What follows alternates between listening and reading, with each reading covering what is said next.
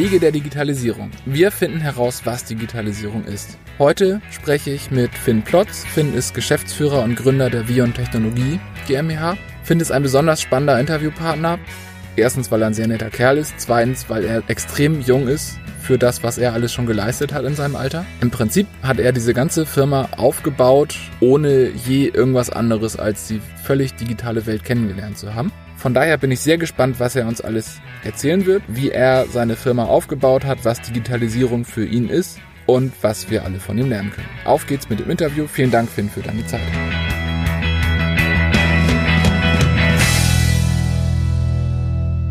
So, vor mir sitzt Finn Plotz, Gründer, Geschäftsführer, noch Geschäftsführer, noch Gründer der Vion Technologie GmbH. Äh, Finn ist auch Geschäftsführer der Securella GmbH, über die wir letztes Mal schon was gehört haben. Und wird uns heute erzählen, wie er, wie, wie sein Werdegang aussieht, was Digitalisierung für ihn aussieht. Und das ist besonders spannend, weil Finn der jüngste Gast im Podcast bislang ist und im Prinzip die Zeit vor der Digitalisierung gar nicht so kennengelernt hat. Das heißt, er ist voll in die, in die aktuelle Zeit reingeboren und, und hat eigentlich genauso losgelegt, wie man da wo andere Firmen heute hinwollen, hat Finn angefangen. Ja, erzähl. Erzähl mal ein paar Worte. Wer bist du? Was machst du? Wo kommst du her? Ja, moin Nils. Erstmal vielen Dank für die Einladung, dass ich heute hier sein kann. Wie gesagt, mein Name ist Finn Plotz. Ich komme aus dem beschaulichen Glückstadt an der Elbe. Also wirklich aus dem ländlichen Bereich, aus einer typisch deutschen Familie. Vater, Mutter, zwei Kinder, Einfamilienhaus. Und bin da während meiner Schulzeit nachdem ich gerade aus dem Auslandsjahr zurückkehrte, in die Rolle des ja, 24-Stunden-Tech-Supports von meinen Eltern geschlüpft, die mit dem ganzen Thema Digitalisierung noch nicht so viel anfangen konnten. Und irgendwann kam Situation, dass die mit ihrem neuen Fernseher nicht mehr klarkamen, irgendwie 500 Fernbedienungen hatten und dieses ganze Smart TV und Internetzeug, das war irgendwie nicht so derens. Und ich als Sohn habe dauernd dieses Gerät wieder neu eingestellt und dachte mir irgendwann mal, Mensch, das muss doch eigentlich einfacher gehen es müsste doch eigentlich ein Gerät geben, das mich hier ersetzen kann für diesen Job.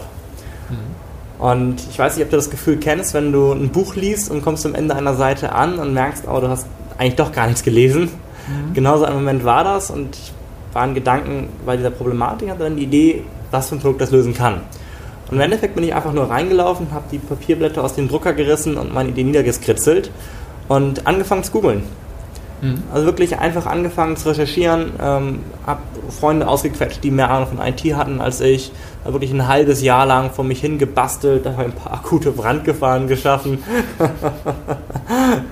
mit Raspberry Pis und Arduinos gearbeitet, äh, Embedded Linux aufgespielt und dann einfach immer weiter vorgetastet und habe dann irgendwann halt, irgendwann kam der Punkt, wo es dann darum ging, das Ganze zu professionalisieren habe echt tolle Hilfe, tolle Beratung gefunden, auch durch das örtliche Innovationszentrum. Da dann im weiteren Verlauf Investoren gefunden, die die ganze Firma äh, finanziert haben. Ist daraus eine GmbH geworden. Und im Endeffekt die gesamte Produktentwicklung ist dann im kompletten Lean Startup Prinzip durchgeführt worden, sprich wirklich mit Fachfirmen, mit Fachleuten, mit Freelancern, die alle super eng mit dieser, dieser gemeinsamen Vision gearbeitet haben und das Ganze im Endeffekt im Rahmen von im Laufe von zwei Jahren fertiggestellt und in China in die Massenfertigung gegeben haben. Krass, das ist beeindruckend.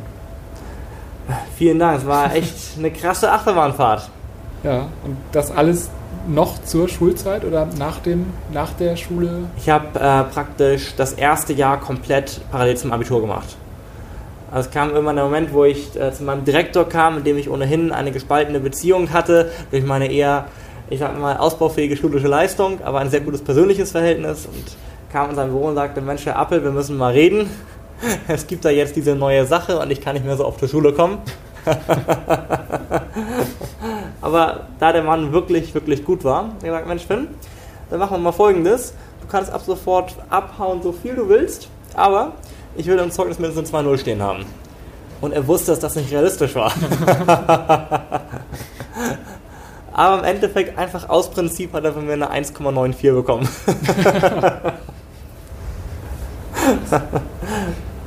ja, cool. Das heißt im Prinzip, du, du hast ein Produkt entwickelt, das in die, voll in die heutige Zeit passt. IoT-Produkt, eine smarte Fernbedienung mit Produktion in China, Entwicklung auch in China teilweise? Also die Entwicklung ist ähm, ordentlich verteilt. Es ging mir immer darum, den jeweils besten äh, Partner zu finden, egal wo die sind. Das heißt, das Framework kommt aus Oslo, Projektmanagement ist, ist in London, ähm, der DVB-Stack kommt aus, äh, aus Winchester, die Middleware kommt aus Stuttgart, der Media Player kommt aus Athen und auch jeweils die ganzen Teams, die daran gearbeitet haben. Ähm, Firmware und Betriebssystem sind in Shenzhen. Unsere gesamte Applikation, der größte Bereich, wurde in Braunschweig geschrieben. Das Cloud Backend kommt aus Berlin. Äh, und dann natürlich die physischen äh, Bauteile jeweils auch aufgeteilt.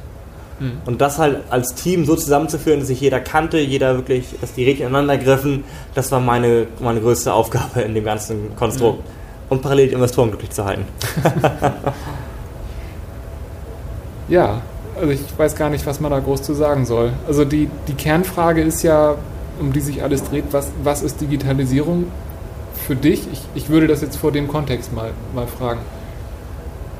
Wäre dieses Konstrukt, wie du es geschaffen hast, ohne die heutige digitale Welt möglich? Also ich glaube, es gibt da zwei Ebenen. Erstmal die rein operative, ob man das hätte durchführen können und dann auch einfach die kulturelle, gesellschaftliche, ob es akzeptiert worden wäre. Mhm. Wenn ich mir vorgestellt hätte, vor 30, 40 Jahren wäre ich da mit meinen 18 Jahren oder 17 Jahren am Anfang in irgendein äh, Vorstandszimmer marschiert. Die hätten gesagt, ich soll mir erstmal einen Rasierer kaufen, zur Schule gehen und meine Hausaufgaben machen, mhm. aber nicht mit mir Business zu machen. Und das zweite ist halt der Zugang zu Informationen. Mhm. Ich glaube, die meisten Leute haben im Endeffekt mit mir zusammengearbeitet, weil ich vorbereitet war und weil sie merkten, okay, der Typ ist zwar jung, aber er weiß zumindest in dem Bereich, worüber er redet. Und das hätte ich halt eben nicht gewusst, wenn ich es nicht hätte googeln können. Mhm. Die Stadtbücherei Glückstadt hat nun mal ein beschränktes Repertoire. ja, das kann ich für Stade genauso sagen. ja, okay, das heißt im Prinzip, Zugang zu Informationen war der Schlüssel. Der Zugang zu Informationen ist alles entscheidend. Und damit auch die Vernetzung mit Menschen aus allen Bereichen der Erde. Das das passt zu dem, was ich in, in vergangenen Interviews gehört habe. Letztendlich am Ende geht es immer noch um Menschen. Also wir bekommen neue Technologien, wir bekommen neue Arten zusammenzuarbeiten, aber am Ende sind wir immer noch Menschen, die zusammenarbeiten. Ähm, ja, also im Endeffekt, ich habe bei Vion mehr Geld für Flugtickets als für Anwälte ausgegeben. Ich glaube im Endeffekt, das Entscheidende ist, dass sich Menschen auch gegenüber sitzen zusammenarbeiten und danach die reine Informationsübermittlung, das Operative, das kann komplett digital erfolgen, aber wirklich sich auf eine Vision, auf eine Mission und auch auf eine gemeinsame partnerschaftliche Basis zu setzen, das muss im persönlichen Anschluss erfolgen. Und die besten Deals finden manchmal abends um 11 beim Gin Tonic statt. Das ist einfach so. Ja, auch das kann ich bestätigen. Die, Digital die Digitalisierung dessen muss hoffentlich ich nicht mehr miterleben. Der digitale Vollrausch. Ja. ähm, ich stelle sonst manchmal die Frage, wie, wie hat sich die Zusammenarbeit mit Kunden und Partnern durch Digitalisierung verändert? An dieser Stelle ist vielleicht spannender zu fragen, wie, wie war eure Zusammenarbeit? Ich meine, du hast über, über mehrere Kontinente hinweg Leute aus unterschiedlichsten Disziplinen zusammengebracht. Wie, wie habt ihr euch organisiert? Wie, wie funktioniert das? Ja, wir haben tatsächlich eine 24-Stunden-Firma. Das heißt, rund um die Uhr kommen die E-Mails. Das Ganze beginnt morgens aus Asien, geht weiter in Amerika und tagsüber natürlich hier aus Deutschland. Ähm, und es gibt halt verschiedene Software-Tools im operativen Bereich, äh, die auch einfach diese Arbeit erleichtern und ermöglichen. Aber im Endeffekt ist, glaube ich, der Ort gar nicht so entscheidend, wenn wirklich Missionen und Visionen klar sind und klare, ähm, also, also was wir gemacht haben, ist haben wirklich sehr purpose-driven gearbeitet. Das heißt, die Deadlines und die Meilensteine, die ich den Teams gesetzt habe, die ich mit denen gesetzt habe, waren immer mit einem Warum versehen. Das heißt, warum muss das und das bis dahin fertig sein? Weil wir, was ich, einen Computerbildtest reinbekommen oder ein Testgeld schicken müssen. Oder weil eine neue Investorenrunde ansteht. Und deswegen war jeder immer auf das große Ganze fixiert und wusste genau, welchen Impact die eigene Arbeit daran hat. Mhm. Und das hat die Leute halt wahnsinnig motiviert und vorangetrieben, eben diese Ziele zu erreichen. Und dann in der Datei nun äh, über, über drei Knotenpunkte geschickt wird oder innerdeutsch, ist auch egal. Mhm. Das stimmt. Da, letztendlich ist das der Grund, weswegen ich in der Vergangenheit in, in ein paar Firmen nicht glücklich war, weil, weil dieser Purpose fehlte. Ähm, aber gleichzeitig, wie gesagt, auch was ich da eben durchaus, oder den Punkt, den ich eben rüberbringen wollte, äh, es gibt da eine, eine wunderschöne Werbung von British Airways. Mhm. Und das ist einfach nur die Frage: Have you ever shaken phones on a deal? Ja. Und das trifft es, denke ich, sehr genau. Die, die Kombination aus, aus menschlichem Kontakt und digitaler Arbeitsweise. Mhm. Beides kann alleine nicht funktionieren. Ja, das stimmt. Würdest du sagen, fällt dir eine Situation ein, wo du einen deiner Partner oder deiner Zulieferer irgendwo ein Stück aufgerüttelt hast? Also hast du mit irgendwem zusammengearbeitet, für den das neu war? Also sind die dadurch irgendwie digitaler, moderner geworden in ihrer Arbeit? Tatsächlich habe ich ähm, sehr stark mit so mittelgroßen, kleinen, vor allem inhabergeführten Firmen gearbeitet. Das heißt, die waren alle auf Zack, hatten alle Bock drauf ähm, ich habe auch versucht, mit größeren Konzernen zu arbeiten, aber habe mit allen die Zusammenarbeit abgebrochen im Laufe der Evaluierung. Obwohl die bessere Preise oder coolere Produkte hatten, auf dem Papier hat das nicht funktioniert, weil die einfach diese Geschwindigkeit nicht hinbekommen hätten. Mhm. Von daher, ich glaube, es ist, gerade wenn man echt so winzig ist wie, wie, wie wir und als Startup, da jetzt wirklich eine große Partnerfirma selbst zu transformieren, mh, hm, aber die richtigen Leute zu finden, ist, denke ich, wichtig. Das ist wie eine Beziehung. Mhm man kommt ja nicht mit jemandem zusammen, um ihn oder sie zu ändern, sondern weil man zusammenpasst. Das ist ein guter Vergleich. Ja. Thema äh, Software ist, ist Kern eurer, eures Produkts letztendlich. Ähm, du hast mit Softwareentwicklern zusammengearbeitet, ja. hast aber keinen Softwareentwickler bei dir direkt fest angestellt. Richtig. Was ist das Wichtigste, was du erlebt hast, um um eine gute Software, die eine gute User Experience bietet, auf die Straße zu bringen, wenn, wenn du es eigentlich nur steuern kannst, wenn du nicht selbst der Entwickler bist, der es in der Hand hat. Also mit der Software hatte ich echt viele Probleme. Ähm, da ist auch ein da ist auch wirklich einiges schiefgegangen. Ähm, ich habe verschiedene Sachen probiert, auch externe ähm, Projektmanager reinzuholen. Das ist alles nie das Wahre gewesen. Im Endeffekt das Einzige, was ich wirklich immer wieder direkt so machen würde, ist genau, was ich eben sagte, den Soft die Softwareentwickler mit einzubinden auf komplette Augenhöhe, nicht irgendwie als Abarbeitungsmaschinen zu betrachten, sondern wirklich zu sagen, Mensch, wir machen das aus diesem diesem Grund, das soll damit erreicht werden, das sind die kommerziellen Implikationen, ihr seid echt hier die Frontspitze oder Teil des Teams, äh, wir machen das gemeinsam und das nicht irgendwas, was abgeladen wird und wo, ähm, wo Koffein in Code transformiert werden soll. Ja, also fühle ich mich als Softwareentwickler sehr abgeholt, aber Okay, letztendlich muss man ja sagen, wenn in dem Moment, wo Software Kern der ganzen Veranstaltung ist, kann es anders eigentlich auch nicht gehen. Aber Absolut. Eine Frage, die ich sonst manchmal stelle, ist, ist das Geschäft komplizierter geworden durch Software? Ist ein bisschen schwer zu beantworten, weil es würde das Geschäft nicht geben ohne Software. Richtig. Gibt es Fehler, die du beim nächsten Mal so vermeiden würdest, konkret bezogen auf Softwareentwicklung? Oh Gott, ja. okay, los. Also, ich habe wahnsinnig viele Fehler gemacht und ich bin auf äh, meine Fehler stolz auf, auf die Sachen, die ich richtig gemacht habe, weil im Endeffekt Fehler zu machen, richtig auf die Fresse zu kriegen, aber wieder aufzustehen, weiterzumachen, das denke ich das Entscheidende, was man tun kann. Mhm. Ich meine, wenn wir jetzt nach konkreten Lektionen suchen, mhm. mh, fragen, wo man anfängt oder was, was wirklich der Kern ist. Sind auch viele kleine Dinge. Ich würde von vornherein, äh, gerade bei mehreren Partnerfirmen und Zulieferern, alle an einen Tisch holen und nicht nur als, zentrale, als zentraler Knotenpunkt das Ganze managen, mhm. weil dann eben nicht dieser Fall auftreten kann, dass sich jeder untereinander äh, blamet. Mhm.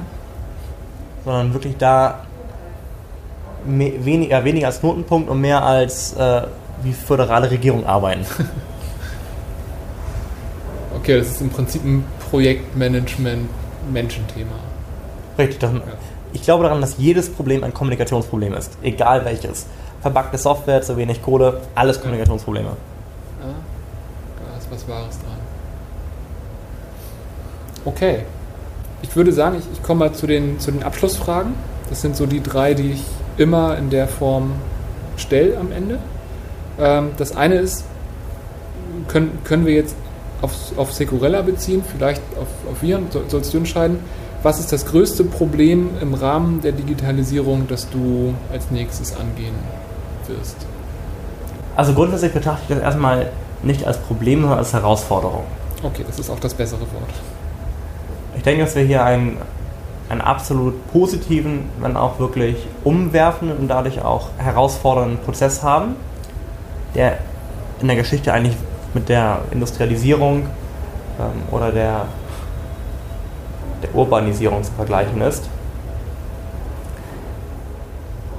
Und im Endeffekt, da Viren und auch Securella wirklich ja Kinder der Digitalisierung sind und nie in etwas anderem gearbeitet haben, auch ich habe in meinem Leben nie etwas anderes erlebt, ist es äh, schwierig, davon konkreten Herausforderungen der Digitalisierung zu sprechen, weil es einfach der normale Fluss ist, in dem wir uns bewegen die Herausforderungen, vor denen ich stehe, sind halt dann tatsächlich eher aus dem wirklichen Geschäft heraus und nicht auf die äh, makroökonomischen Rahmenbedingungen bezogen.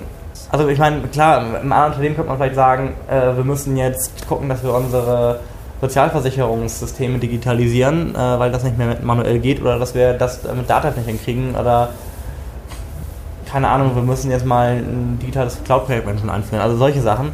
Aber im Startup hat man das halt. Ja, okay. Da fängt man direkt damit an, da muss man nichts überführen. Ja. Und wenn es noch nie etwas anderes gab, was überführt werden muss, wird auch nichts umgeworfen. Ja, okay, das ist ein. Für, für viele, mit denen ich gesprochen habe, wäre das Luxus. ja, cool. Ähm, Der Luxus, nichts zu haben. Ja. Der Luxus des kleinen Mannes. ähm, was ist deine hilfreichste Quelle zum Thema Digitalisierung? Wie hältst du dich auf dem Laufenden? Wo bildest du dich weiter? Digitalisierung ist nicht, was irgendwo separat passiert, worüber man sich informieren muss. Digitalisierung ist überall. Mhm. Egal, wo wir hinblicken, hier vor mir steht ein Drucker, der ist digital. Äh, in unseren Taschen, die Smartphones digital sind.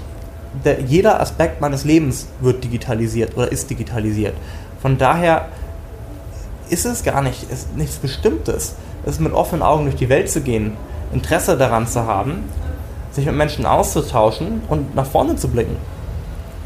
Natürlich geht man halt auch auf Konferenzen, auf Events, tauscht sich aus, guckt sich den neuesten geilen Scheiß an. Mhm. Aber das ist einfach, wie das Leben jetzt ist. Digitalisierung ist nicht, was ich mir in den Kalender von 10 bis 18 Uhr eintrage und dann mal eben mache. Ja, das ist eine gute, gute Herangehensweise. Das, das sollten sich vielleicht ein paar Leute noch so verinnerlichen. cool. Gut, guter, guter Blickwinkel. Letzte Frage. Wenn du dir jemanden wünschen darfst, den ich noch vors Mikrofon zerren werde, wer wäre das? Einer der beeindruckendsten und wichtigsten Menschen, die ich habe die hab äh, kennenlernen dürfen, das ist äh, Mark Miller. Mark selbst hat äh, eine MA-Agentur gegründet, beschäftigt sich selbst sehr stark mit dem Thema der Digitalisierung des MA-Bereiches mhm. der extrem persönlichkeitsgedriven ist. Und gleichzeitig sieht er jeden Tag so unfassbar viele verschiedene Firmen, Gründer, Modelle ähm, und Prinzipien, dass er einen wunderbaren Gesamtblick auf das, auf das Thema haben werden wird. Das ist spannend. Okay, dann werde ich mal gucken, ob ich da einen Termin finde. Sehr cool. Ja, vielen Dank für das Gespräch. Ich habe viel gelernt. Ich danke dir. Okay. Das war unser neuntes Interview mit Finn Plotz von der Vion Technologie GmbH. Finn, vielen Dank für deine Zeit und vielen Dank für dein Wissen. Alle Quellen, auf die wir verwiesen haben und alle Personen und alle Links ähm, dokumentiere ich in den Shownotes. Das Ganze findet ihr unter wegederdigitalisierung.de. Das hier ist das neunte Interview mit Finn Plotz von der Vion Technologie GmbH. Ich habe wieder viel gelernt, obwohl ich mit Finn nun schon eine Weile zusammenarbeite. Man lernt immer in so einem Interview ganz viel Neues, habe ich gelernt. Ich finde es total spannend, dass Finn als Kind der digitalen Welt so sehr Kommunikation und vor allen Dingen persönliche Kommunikation hochhält. Das finde ich sagt viel aus darüber, was mit unserer digitalen Transformation alles möglich ist und wo wir Menschen am Ende doch einfach Menschen bleiben. Ja, auf geht's mit dem nächsten Interview in zwei Wochen. Vorher noch Mal wieder der Hinweis, wir sind neu auf iTunes. Ich würde mich super über ein positives Rating bei iTunes freuen. Wir können immer noch in diese Hot News Bar, Hot New Kategorie reinkommen, wenn viel auf unserem Profil passiert. Es wäre super hilfreich für uns. Generell jedes Feedback wäre super hilfreich für uns, wenn ihr uns sagt, wen wir gerne interviewen sollen, ob wir andere Fragen stellen sollen und so weiter. Ja, vielen Dank fürs Zuhören und bis zum nächsten Mal.